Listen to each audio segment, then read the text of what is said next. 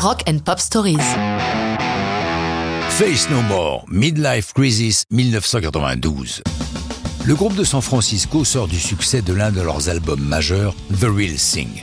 Après un break bien mérité, ils entrent Coast Recorders and Brilliant Studio de San Francisco pour leur quatrième album studio Angel Dust. Mike Bordin, Roddy Bottom, Billy Gould, Jim Martin et le plus récent membre, le chanteur Mike Patton, prennent une orientation différente, encore plus expérimentale. L'influence de Patton, excellent songwriter, y est pour quelque chose. C'est lui, l'auteur de ce Midlife Crisis, l'un des cinq singles de l'album. Lorsqu'on l'interroge sur l'inspiration de cette chanson, il dit que c'est plus ou moins au sujet de Madonna. Pourquoi? Il précise Je pense que c'était un moment particulier où nous étions bombardés par son image à la télé et dans les magazines. Et tout ça pour moi, c'était de la merde. Comme si elle avait un genre de problème. Elle me faisait plutôt penser à quelqu'un de désespéré.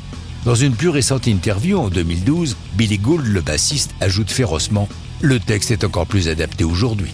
Remarquons d'ailleurs qu'au moment de la conception de l'album, fin 91, le titre de travail est précisément Madonna. Patton, qui au moment où il écrit cette chanson n'a pas encore 30 ans, ne peut évidemment ressentir de crise de la quarantaine. Et a dit, c'est le fait de créer le faux sentiment, chercher l'émotion à tout prix et même l'inventer. L'album Angel Dust comprend un grand nombre de samples venus des horizons les plus divers.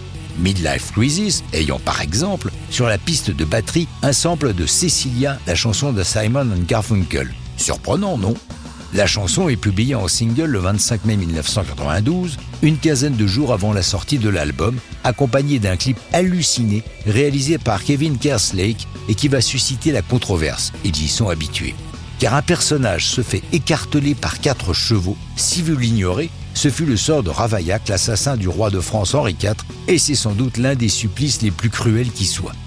Ce clip fut censuré et une édition édulcorée en fut par la suite diffusée.